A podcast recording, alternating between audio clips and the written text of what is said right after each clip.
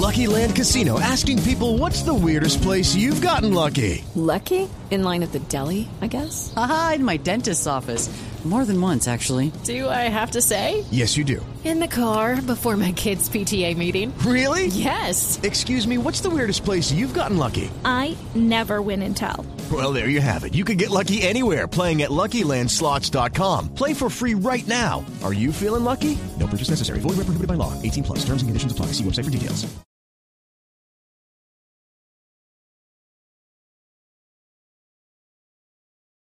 De una con nuestro tema central, nos quedamos hablando en el descanso de las groserías, ¿no, profesor Fernando Ávila? Sí, señora. Qué cosa, ¿no? Qué cosa tan tremenda. ¿Pero hablaron a punta de groserías o decentemente? No, no, no, no, no, pero estábamos hablando, por ejemplo, de la serie de Netflix eh, Merlí, Sí. que está ambientada en un bachillerato donde los muchachos tienen 16, 17, 18 años, en, en España, en Cataluña exactamente, y todo es con groserías, o sea, Sí. todos los parlamentos va- llevan incluida su grosería.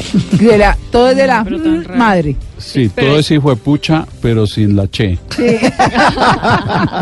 Profesor, Exacto. ¿eso hace parte del lenguaje de los españoles? O... Sí, sí, sí, los españoles se caracterizan eh, tradicionalmente por, por, por ser un poco duros en el hablar y en su comportamiento en general. Pues de hecho ellos se admiran cuando ven un latinoamericano allá y dicen qué forma tan suave de hablar, de cantar, Tan dulce, de comportarse, de saludar. Sí, exacto. Sí. Sudacas. No, pero, pero, pero también produce admiración. O sea, yo, yo recuerdo en mi época de estudiante en Navarra Ah. que, que en algún momento me lancé a la pronunciación de la, de la ¿Sí? Z y la C y la J la gutural. Sí. Y me dijeron, no, es- habla como tú hablas, que tú hablas muy bonito, se oye muy bien, Ah, sí. eh, con ese lenguaje suave que se usa en Latinoamérica, nos gusta mucho. Ah, bueno. Sí, ese que lenguaje vean, ¿no? saeta, es que gonorre- es- No, lenguaje latinoamericano. Bueno, muy bien. Pues eh, vamos a hablar de todo pasa por algo. Fue lo que le anun- les anunciamos a ustedes en nuestra promoción. Pero, ¿qué será ese algo? Hola, Luisca. Hola, muy buenos días para todos. Todo pasa por algo, ¿cierto? Yo creo que todo pasa por algo, pero algo que me repito también es que todo pasa para algo. ¿Cierto? O sea, tiene, por supuesto, una razón, pero tiene un propósito. Las cosas Claro. pasan para algo. ¿Cierto? Siempre me lo he repetido también. Bueno, pues ese es el tema que tenemos hoy y tenemos como invitado a un conferencista muy importante que nos ha acompañado en el pasado, que tuvo una experiencia dura, por eso estamos con este tema hoy acá, y que ha vuelto con nosotros porque, bueno, recuperó su voz. Estamos hablando de Mauricio Henao, conferencista de transformación interior, con formación en gestión del talento humano, PNL y coaching integración emocional, meditación y autoconocimiento. Tiene mucha experiencia. Mauricio, buenos días. Ay, qué generosas las palabras, María Clara. Buenos días y qué rico estar con ustedes de nuevo. Un placer inmenso siento en mi corazón. Muchas gracias por esta invitación. No, qué bueno, Mauricio. Bueno, si le notan un poquito afectada la voz a Mauricio, ¿no? no Por ratico nos patina todavía, María Clara, por sí, raticos. Sí, pero bueno, todo pasa por algo. ¿Qué será ese algo, Mauricio? Eh, bueno, empecemos por decir, María, entonces que mm, nosotros tenemos que deshacernos eh, de esa cultura de pensar en ser de malas y en ser de buenas. Yo Ah, creo sí. que eh, hay que partir de esa base porque pensamos que cuando nos pasan cosas positivas, bueno, de esas que rotulamos como positivas, entonces es que somos muy de buenas o tan suertudo el personaje. Resulta que nada más alejado de la realidad que eso.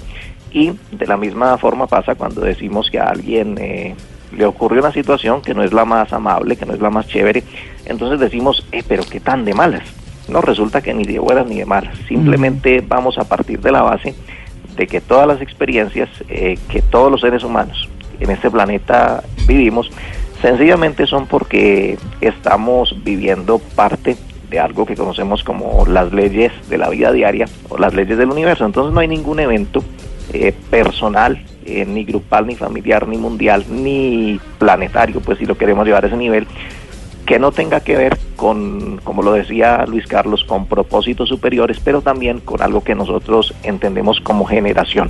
Entonces partamos de esa base, María. Todo lo que sucede, llamémoslo con el rótulo de bueno o con el rótulo de malo, simplemente son consecuencias o simplemente son las, las generaciones o los efectos de las generaciones que nosotros en algún momento eh, por razones de aprendizaje o sencillamente porque hace parte de esas experiencias que todos los seres humanos, sin excepción alguna, necesitamos vivir para trascender otras tantas, que son esas cosas que nosotros, mm, digamos en términos muy, muy coloquiales, son como esas tareitas que de pronto necesitamos hacer y que en algún momento hemos dejado abandonadas y que la vida hoy nos está diciendo, esa es la tarea que tienes pendiente. Mauricio decía ahora en la introducción hace un rato, eh, son tareas o son como lecciones. Entonces partamos de la base de que no tenemos que llamarnos ni de buenas ni de malas, sino que simplemente vivimos experiencias y esas experiencias se se presentan en función de los aprendizajes y de la evolución que nosotros necesitamos tener en algún momento eh, particular de la vida. Tocayo, pero, pero es que a veces uno. Es que sí, ti- tiene como unas rachas que uno dice, pero tampoco. O sea, yo sé que tengo que aprender una lección, pero, pero es que estos juetazos que me está dando la vida, una vez le pasa, le- se le estrella el carro, lo deja la mujer, le, para después le, dicen- le embargan una vaina porque uno se puso de codeudor.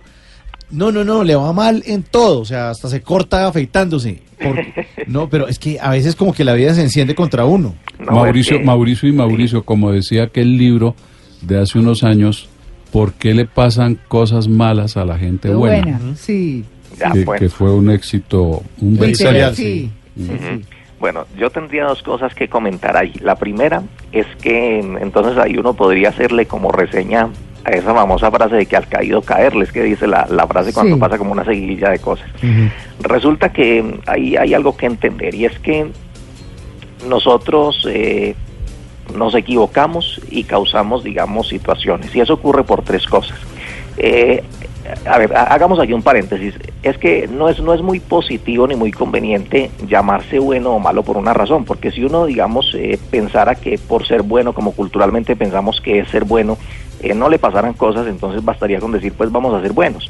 Entonces, el tema no es que me llame bueno o que me llame malo, el tema es que me tengo que llamar consciente o tengo que ser más consciente cada vez de mis actos, de mis pensamientos, de cómo estoy eh, encaminando mis propósitos de vida. Por una razón, porque uno puede decir, mire, eh, Andresito es muy buena gente, no se mete con nadie, Mm. eh, no regaña a nadie, no le quita cosas a nadie, eh, no habla de nadie, no es envidioso. Y entonces, ¿por qué le pasa esto? Hmm. Entonces resulta que por allá, claro, como comentan, eh, salió alguna vez un libro, ¿por qué le pasan cosas malas a la gente buena? Sin Mm. embargo, eh, para efectos de, de la información que me permito compartirles en, en estos minutos, eh, no, no me gustaría apegarme digamos a, a ese título porque sé que hay un trasfondo religioso y entonces si nos metemos en un trasfondo religioso eh, digamos que entonces no le hablaríamos a todas las personas y la intención es que todas las personas independientemente de sus conceptos muy personales y religiosos eh, puedan comprender cuál es la situación de fondo con las cosas que nos pasan, independientemente de su creencia personal religiosa, que digamos eh, para, para efectos de esa información eh, podemos decir que vamos a ser absolutamente neutros. Entonces nos equivocamos por, por varias cosas. Primero, porque nos falta información.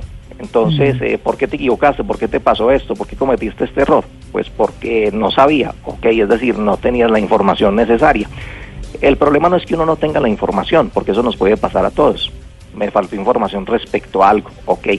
Pero si yo insisto en no querer cambiar la información que llevo adentro para cambiar mi realidad, es ahí donde viene el problema, que es cuando se convierte el ser humano en un necio en cuanto a las situaciones de su vida, porque la vida le advierte y le muestra eh, que se está equivocando por una razón y es que no tiene la información necesaria. Entonces consíguela, encuentra, la busca, la cambia de enfoque, cambia de información, encuentra una forma distinta de hacer las cosas pero cambiando de información. Si cambias de información, intenta con la nueva información, por ejemplo, en una relación interpersonal, a ver Claro. cómo te va. Pero resulta que de pronto la persona se niega. Entonces falta de información, María, es uno de los motivos. El segundo motivo es cuando uno está desentrenado, si se me permite el término. Sí, y como, pero desentrenado que en la vida, porque Eh, en la vida y en, y en muchas cosas, pero ponerlo, digamos, un ejemplo coloquial. Imagínate un, un conductor que hace 10 años sacó el pase. Mm. Una persona que hizo el curso de conducción y sacó el pase. Y resulta que manejó 2, 3 años, pero hace 15 que no maneja. Entonces, de, de pronto alguien en la familia dice, ¿quién sabe manejar aquí? Porque es que compramos carro y nadie sabe manejar. Mm. Y el personaje dice, ah, pues yo sé manejar. Y le dicen, venga, pero usted hace como cuánto que no maneja. No, pues hace como 15 años. No, hermano, pero entonces si usted hace 15 años no maneja, eh, yo como, ¿por qué le voy a dar el carro? Me da susto. Ay, susto de que si yo tengo pase. No, es que el pase no maneja. pues el personaje está totalmente desentrenado. Entonces uno se puede equivocar por estar desentrenado eh, así como en el ejemplo, con muchas cosas de la vida. No tener la suficiente práctica, la suficiente constancia en algo en particular y entonces cuando va a ejecutar, cuando va a hacer, eh, póngalo a la escala que quiera, nivel personal, nivel familiar, nivel de economía, toma decisiones basado eh, digamos, en lo que hacía hace tantos años, pero que no volvió a practicar. Y ahí dice uno, uy, pero ¿por qué me pasó? Pues claro, porque estamos desentrenados en ciertas situaciones eh, de la vida. Claro, pero entonces, bueno, ¿se acuerda uno de la mamá? ¿Cierto? O del papá. Se le parece O sea, en un globito. Claro, o sea, parece, entonces, uno, cualquier cosa que le pase, o uno dice, mi mamá me lo advirtió. Mi mamá me dijo. o mi papá me lo advirtió. dijo muchas ¿cierto? veces. Claro. O ellos dicen, ¿se da cuenta? Se lo dije. Se lo dije, se lo advertí. Eso, claro, eso sobre todo en la adolescencia y en la época de universidad y demás. Menos mal que no le dije, señor. Sí. Menos mal que yo no le advertí, ¿no? Entonces, ¿a- ¿a qué va esta alusión a lo que le dicen a uno los papás? Es cómo hace uno para traducir las cosas que le pasan en la vida. O sea. ¿cómo, cómo dice uno? Esto es porque la vida me está diciendo esto. Eso me parece complejísimo. ¿Ah? Bueno, es un tema que también requiere de, digamos, como retomando un poquito de la, de la respuesta anterior, María, eh, entrenarse un poco en, en afinar esa, esa parte interna. Eh, que digamos eh, es como una especie de, de antenita que lo ayuda a uno a sintonizarse con las señales que le da la vida constantemente. Sí. Mira, yo diría que los papás, eh, aunque muchas cosas seguramente fueron exagerados, tenían mucho de sabiduría para decirle a uno pilas que por ahí no es el camino, como dices tú. Y hacíamos caso omiso por cuestión de algo que hoy podemos decir que es la mayor ignorancia del ser humano y es que el ser humano cuando cree saber y no está dispuesto a aprender, pues cae en una total ignorancia. Claro. Esa es la peor ignorancia, que uno crea saber, como le pasa, por ejemplo, eh, a los adolescentes eh, o, cuando, o cuando cualquier ser humano vivió la adolescencia decía, yo ya sé, yo ya sé, pero resulta que la realidad le mostraba pues que no sabía. Y, y, y- y lo peor de todo es que le echaban después la cantaleta y seguía diciendo, sí, sí, yo sé, pero resulta que ese yo sé simplemente es un rechazo al aprendizaje. Entonces, Mm. fijémonos en algo. ¿Qué, ¿Qué es lo que uno tiene o tendría que hacer si le interesa comprender las señales de la vida? Volverse un observador, pero un observador absolutamente disciplinado de lo que siente y de lo que está pasando alrededor de uno. Es decir, como calibrar eh, lo que está ocurriendo y decía Mauricio ahorita una seguidilla, una seguidilla de cosas, entonces Mm. aprender a identificar por qué una cosa me está llevando a la otra. Entonces pensemos, por ejemplo, en lo siguiente. De pronto a, a todos nos ha pasado eh, cosas como, por ejemplo, eh, que necesitamos llegar eh, a una cita eh, tipo 9 de la mañana y resulta que salimos con todo el tiempo del mundo, pero eh, se nos empiezan a presentar un montón de trancones que no entendemos por qué. Entonces salimos y resulta que a las mujeres se les dañó la media velada. Eh, o el, o llegamos a la esquina y se pinchó el carro. O íbamos más adelantico y hubo un choque, listo, salimos del choque, pero resulta que más adelante hay un retén eh, que porque pasó una situación y empezamos a ver que hay una serie de situaciones que nos están diciendo vas a llegar tarde a ese lugar y resulta que son cosas que se salen totalmente de nuestras manos porque pensemos en algo. La media velada rota tú no lo, no lo planeaste, pero ocurrió. El choque de la esquina tú no lo planeaste, pero ocurrió. La llanta del carro se te pinchó, no fue tu intención, pero en la esquina te diste cuenta que iba ya sin aire. Más adelante había un retén y eso no lo planeaste tú. Y resulta que tú venías insistiendo muchísimo en asistir a esa cita, pero resulta que hace días tú no has notado, no has notado, pero hace días vienen sucediendo cosas que te dicen, es mejor que no acudas a esa cita, es mejor que no acudas a esa discusión. Pero nosotros, como tenemos eh, como principio de vida muchas veces es hacer las cosas a como dé, Mm. entonces no observamos esos pequeños detallitos que a veces nos están dando la advertencia de que, ojo, es mejor que por ahí no, o que pises con cuidado en ese terreno porque te han dado las suficientes señales. Ahora, si no atendemos las señales, entonces la vida, por decirlo de alguna manera, eh, alguien podría decir el universo, alguien podría decir las leyes de la vida, Mm. en fin, como el, el rótulo que cada uno le quiera poner, finalmente la esencia y el fondo es el mismo. Nos están dando una advertencia. Ok, te di cinco advertencias, siete de advertencias, la media velada, la llanta pinchada, el trancón de la esquina, el retén de más adelante, en fin. Y resulta que aparte de eso, unos días antes también pasaron cosas, pero tú no las notaste. Mm. Entonces, igual, ve a vivir esa realidad que tú has decidido vivir. Como no entendiste las advertencias, ve a vivirlas. A veces nos encontramos con que las realidades eh, son un poquito confrontantes, pero nos la pudimos evitar. Claro. Y eso es lo que ocurre, que tenemos que afinar entonces un poquito, María, Sí. eh, esa, esa como antenita, diría yo, para entender las señales que conectan, que a veces son espaciadas, ¿cierto? Pero que Sí. tiene uno que tener como, como esa, esa chispita interna que le ayude a identificar esas señales precisamente. Bueno, pues esa chispita interna, eso es como cuando eh, las mamás dicen ese novio no le conviene o esa amiga no le conviene. Ah, pero lo primero que le dicen a uno es lo primero que uno hace. Que- Ese pero muchacho claro, no me gusta. ¡Ja! Sale uno todo el día con el amigo feliz. Claro. Entonces, cuando dicen eso no le conviene, uno se revela, pero también a veces en el fondo de su corazón sabe que es así. Eh, y no lo quiere leer. Entonces se tropieza y se cae, ¿no? Pero vamos a hablar de casos específicos, Mauricio, cuando regresemos después del siguiente break. ¿Le parece? Perfecto, Con ejemplos cotidianos, que eso nos ayuda mucho a identificar este tema, claro que sí. Claro que sí, son las 8 y 30. Estamos en Blue Jeans de Blue Radio.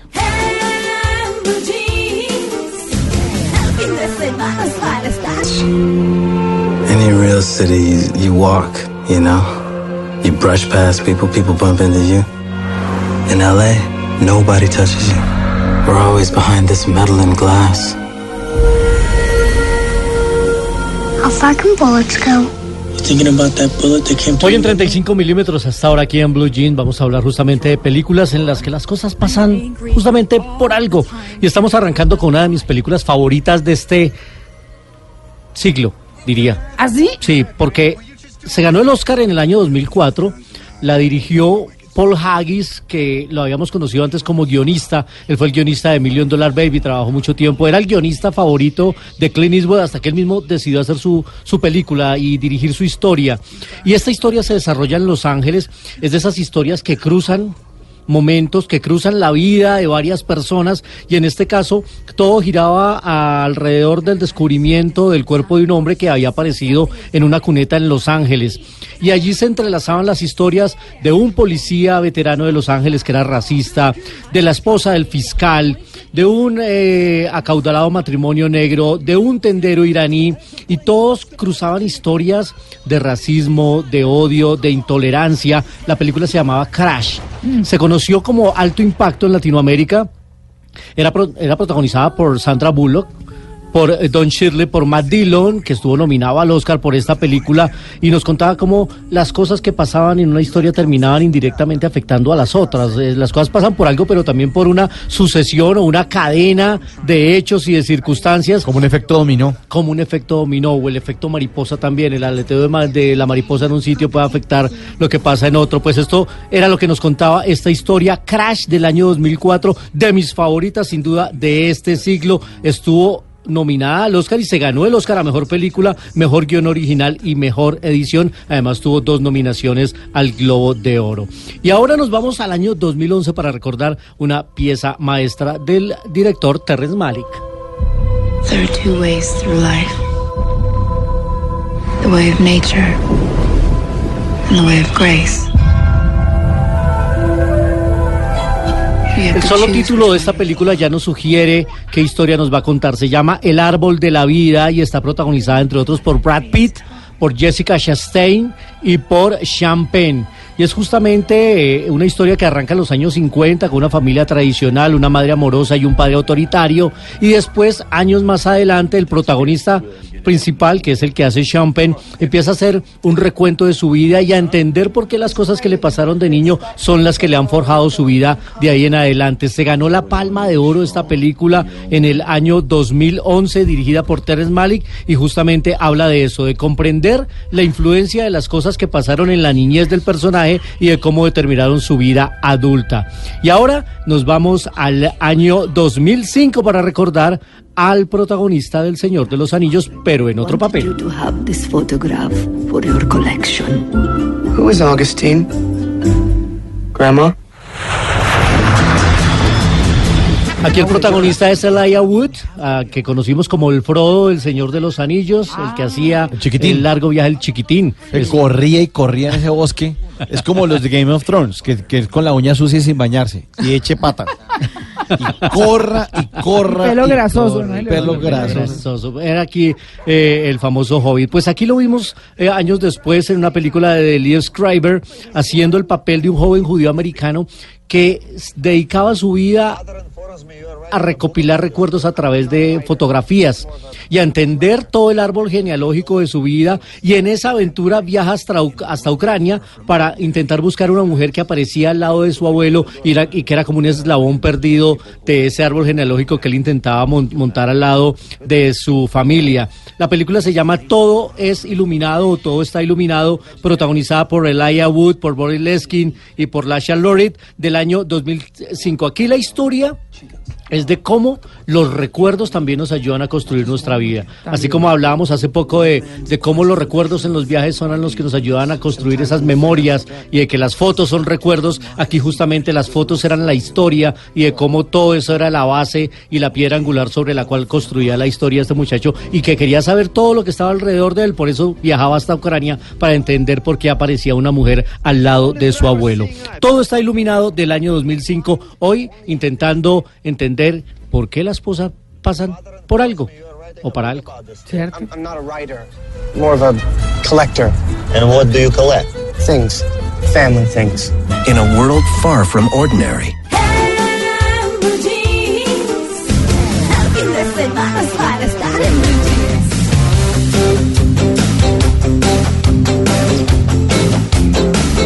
Bueno, 8 y 43 minutos de la mañana. Volvemos con nuestro tema central. Todo pasa por algo, pero ¿qué será ese algo? ¿A usted lo advertían, Luis Carlos? Siempre, siempre, ¿Sí? sí. eh, Mire que le va a pasar, pero mire que eso es por algo. Si le pasó algo malo, eh, debe ser por algo. Pero también, y hay una consideración que me parece importante tener en cuenta en estos días, justo en esta semana, que estamos en la Semana Santa tan importante para la comunidad católica. Yo soy católico creyente, yo creo en la, la Virgen y, y, y profeso mi, mi fe hacia la Virgen de Guadalupe. También a veces nos quedamos diciendo, "Ah, eso es la voluntad de Dios. Sí. Eso es porque Dios quiso. Y nos quedamos intentando dejar la explicación ahí, sin intentar entender un poco más de por qué nos pasan las cosas. No, le dejamos la explicación a eso es la voluntad de Dios. Sí. Y hasta no ahí llegamos. Claro que sí. Bueno, pues para quienes están llegando a la sintonía de Blue Jeans, todo pasa por algo, pero ¿qué será ese algo? Ese es nuestro tema central. Y ya hablamos un poco del contexto con Mauricio Henao, que es conferencista de transformación interior, que hemos hablado, es eh, coach experto en programación neurolingüística. Mauricio, vamos a hablar de ejemplos, ¿no? De ejemplos. ¿Con cuál arrancamos? Bueno, estaba recordando yo, María, uno que fue mm, un poco mediático, pero fue bastante, bastante llamativo y fuerte, sobre todo porque cuando hay experiencias, eh, digamos, en donde, por ejemplo, ya se presenta la, la ausencia de la existencia física, por ejemplo, esas experiencias son muy confrontantes. Entonces, eh, recuerdo yo esa noticia y yo creo que ustedes la tendrán aún más presente que yo, eh, cuando en Bogotá ocurrió la historia de un camión que llevaba toros eh, se volcó por un accidente y los toros eh, se salieron. No sé si ustedes recuerdan esa, ese suceso. No. Bueno, Eh, entonces, la, bueno, claro que es, eh, no, no hay tampoco porque yo porque estaba haciendo aquí como un recuento de, de casos, de casos muy fuertes, pero tampoco tiene uno por qué tener eso en la, en la memoria siempre. Entonces, eh, ¿qué ocurrió? Que el camión que llevaba toros, entiendo yo que para la plaza de toros, para una corrida, eh, se chocó, mm, entiendo que con un obstáculo que había en el camino, eh, el camión se volcó y los toros se salieron del camión. Pues todos los toros salieron cada uno por su lado. A investir a todo el mundo. Particularmente hubo un toro que se entró para un edificio y resulta que cuando el toro entra a la recepción de ese edificio se abre un ascensor. Y en el ascensor venía un señor y el toro se fue con toda. Pues la historia, palabras más, palabras menos, es que pues el tipo eh, perdió la vida porque el toro lo embistió en el ascensor. ¿A qué voy con esta situación? Eh, todo pasa por algo. ¿Por qué pasan las cosas? Y cosas como tan particulares y tan confrontantes y tan fuertes. Pues, ¿por qué el Señor no esperaría un minuto más? Porque él no tenía por qué saber que una cosa de esas tan extraña que un toro iba a estar en plena ciudad y en la portería de un edificio. Eso no, y, le va a ocurrir a nadie. y- y para investir un- en un ascensor, o sea. Por supuesto, entonces ese tipo de cosas, venga, y, y si el señor baja un minuto después, eh, de pronto el toro ya no está ahí, o si baja cinco minutos antes, de pronto ya no está. eh, en fin, ¿por qué razón y por qué si todos los toros se fueron para otra parte? ¿Por qué precisamente ese animal entró a ese edificio y se abre un ascensor y hay una persona y el toro se va contra esa persona? Eso no es común, pero esas cosas pasan y pasan por algo. Entonces, eh, digamos que ahí entonces es cuando encontramos el propósito como mencionaban ahorita de algunos instantes, hay propósitos superiores y hay razones que para nuestra mente todavía son muy difíciles de entender. Entonces conviene mucho también, María, que esas situaciones que para, digamos, la razón nuestra, la lógica nuestra, que todavía son muy difíciles de entender, es mejor seguir fluyendo con la vida y entender que son procesos absolutamente necesarios vistos desde ese punto de vista. Algo tan extraño, eh, y para ponerlo en palabras muy, muy coloquiales, es tan raro que no, no pasa cotidianamente, ¿cómo hay que entenderlo? Simplemente aceptando que son cosas que tienen que darse y que tienen que pasar, porque no, hay otra manera, digamos, de, de fluir con, con, la existencia si uno se queda muy enganchado de cosas que todavía no entiende. Hay explicaciones para ese tipo de cosas, sí, pero hay cosas en la vida, eh, procesos, mm, comparativamente hablando, que son más confrontantes que otros, y hay procesos tan difíciles que para la lógica humana eh, no son tan fáciles de entender y ahí es mejor simplemente utilizar una herramienta que se llama la aceptación. Entonces se me ocurre ese caso, pero digamos que podríamos aterrizarlo también a otros casos eh, más sencillos y más de la vida cotidiana, como por ejemplo que una relación finalice, eh, que una persona embolate la billetera, no sé, como cosas de ese estilo, pero si ustedes tienen un ejemplo en particular, podemos también explorar a ver qué, qué podemos encontrar en esta situación. El que usted menciona, Mauricio Henao, es como lo del cantante Legarda, que una bala perdida, según su vida y uno podría decir que es el destino. Pero la pregunta que le tengo yo es de la ley de compensación y la retribución, porque cuando uno dice eh, todo pasa por algo, pero ¿qué será a ese algo? Usted al inicio del primer segmento nos decía un poco algo de esto, ¿no? Ley de compensación, las leyes universales, y uno dice, ¿será que eh, será la retribución o uno pide más bien justicia divina? ¿Cómo explicarle eso a los oyentes? Bueno, entender y aceptar que el universo está regido por unas leyes y que esas leyes están funcionando las 24 horas del día y funcionan para todos los seres humanos. En cuanto a la ley de compensación, lo que entendemos desde esta información es que cuando una persona ejecuta algo, hace algo, piensa algo, realiza algo, está utilizando eh, su energía, está utilizando su intención. Cuando una persona dispone de su energía, dispone de su intención para hacer algo, es absolutamente natural que la vida misma u otras personas le respondan compensándolo con algo. Vamos a ponerlo primero en la escala de los seres humanos. Digamos que tú contratas a una persona para que te preste un servicio. Esa persona te presta el servicio con todo el profesionalismo, con toda la calidad, con todo lo que tú le solicitaste y la persona por ese servicio lógicamente hace un acuerdo contigo para recibir una compensación. Lo lógico es que tú le das la compensación porque esa persona invirtió su energía, invirtió su conocimiento y tantas cosas más y lo que recibe es la compensación porque necesita restablecer tanto su energía y necesita soportar el sustento que tiene a través de lo que hace, a través de una compensación que es la que la persona que contrata eh, le está dando en ese momento, en la escala humana. Ahora, si lo miramos en, procesos de la vida, una persona, digamos que constantemente está haciendo buenas obras. Es una persona que tiene como propósito de vida prestar siempre un servicio con amabilidad, con pasión, con alegría y a donde quiera que vaya, esa persona siempre está entregando lo mejor de sí. Algunas personas pueden decirle, mire, es mejor que no sea tan amable porque no todo el mundo le va a responder de buena manera. Eh, sea simplemente buena gente con los que son buena gente con usted. Eh, con los demás sea normalito, pero no sea tan entregado, no sea tan... Eh, sí, no, que no le vean la cara, como diríamos ah, coloquialmente. sí. Ok, esa persona puede decir, eh, no, pero simplemente este es mi propósito de vida y yo estoy convencido de que esto eh, es mi forma de ser y así lo quiero hacer yo. Esa persona puede ser que reciba compensaciones no necesariamente directas de las personas que decimos, por ejemplo, es que porque no le respondió bien, si mire que le dio bien, no importa, pero las compensaciones como no siempre son directas, la vida siempre está compensando. Otra cosa es, eh, con otros ejemplos, alguien tiene malas actitudes hacia ciertos seres humanos, por ejemplo, en una empresa, entonces esa persona mm, es eh, humillativa, esa persona mira por encima del hombro, esa persona trata a sus eh, colaboradores de una manera poco grata, poco respetuosa, y resulta que en algún momento de la vida esa persona se queda sin empleo. cuando esa persona se queda sin empleo entra en un proceso de confrontación, porque lógicamente se le aporrea su ego, porque lógicamente se le aporrea su orgullo y porque va la vida a enfrentarse a que de pronto en los primeros meses no encuentra un empleo como él quisiera encontrarlo. Y digamos que esas son como las leccioncitas que la vida da a veces.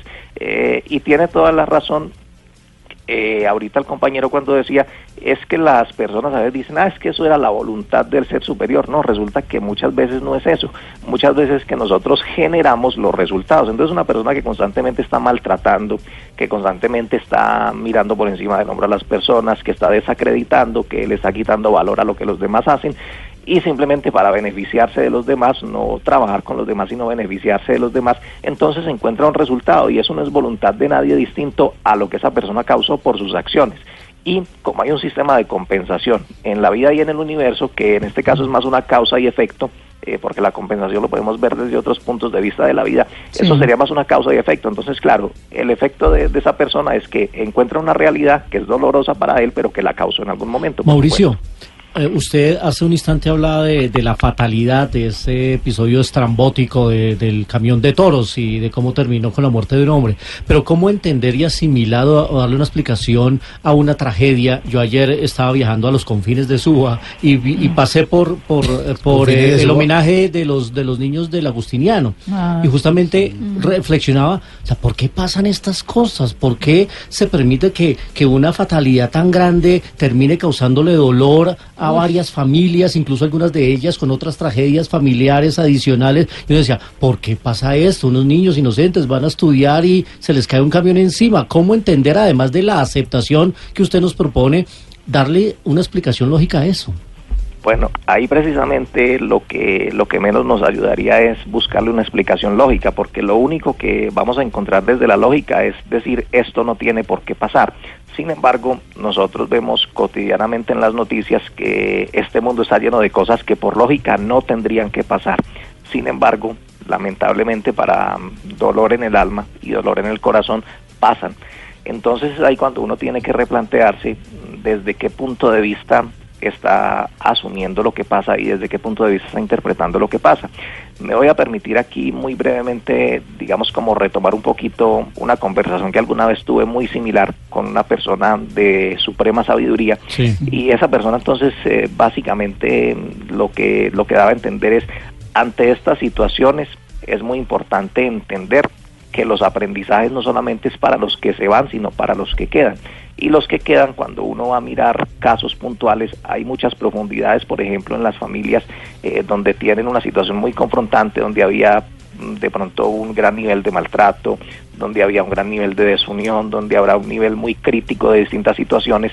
Y este tipo de fatalidades, como usted reseña, eh, sirven para que esas personas entren en un proceso de transformación muy profunda y no hay otro mecanismo, lamentablemente, para que cuando una persona es supremamente terca y está sumida en un proceso eh, de no querer darse cuenta de cómo es que están sucediendo las cosas, llega a una situación tan confrontante que lo que hace es romper con todo y es como decirte, sí o sí, hay que transformarse, sí o sí, hay que cambiar, sí o sí, hay que suavizar, sí o sí, hay que mejorar. Y por supuesto que desde la lógica vamos a decir, pero tendría que pasar esto, pues en algunas situaciones tiene sí. que pasar, pero uh -huh. para entenderlo, lógicamente que hay que hablar más Hablarlo. profundamente, claro que sí. sí. Mauricio, eh, eh, todo pasa por algo, pero ¿qué será ese algo? Usted nos decía hace un ratico que nos pasaba y debemos tener pues eh, o, o, esto ocurría por falta de información o por falta de entrenamiento, ¿no? Por estar desentrenados, nos decía usted. Ajá. O sea que es bueno entonces que uno le pasen cosas malas para que uno coja callo y uno aprenda a solucionar cosas de la vida. Es decir, solucionando pendejadas como que se me regó el chocolate o llegué tarde a una reunión me tocó, no sé, gastarle desayuno a todo el mundo. Empieza uno a entrenarse en esas cosas sencillas de la vida hasta que cuando se, lo le enfrenta a uno o se le aparece un problema gravísimo, uno está entrenado para dar resolución. Así es, Mauri. Digamos que no es que sea bueno que nos pasen cosas malas, sino que a veces es absolutamente necesario, entendiendo que nosotros generamos esos procesos. Lo importante es que entre más eh, nos demos cuenta de las pequeñas señales que da la cotidianidad, pues nosotros aprendamos como a tomar la, la lección que allí nos están mostrando. Lo otro es que puede ocurrir que la persona siga eh, decidida consciente o inconscientemente a permanecer en su estado de ignorancia y eso hay que respetarlo porque nosotros no estamos llamados, digamos, a, a cambiar a las demás personas a menos que nos den, nos den el permiso para, para entregarles información que pueda transformar. Pero si uno, por ejemplo, dice, eh, mire, me pasó esto, pero ah, pues nada, cosas que pasan en la vida cosas que pasan en la vida y no crees que esto está pasando muy constantemente.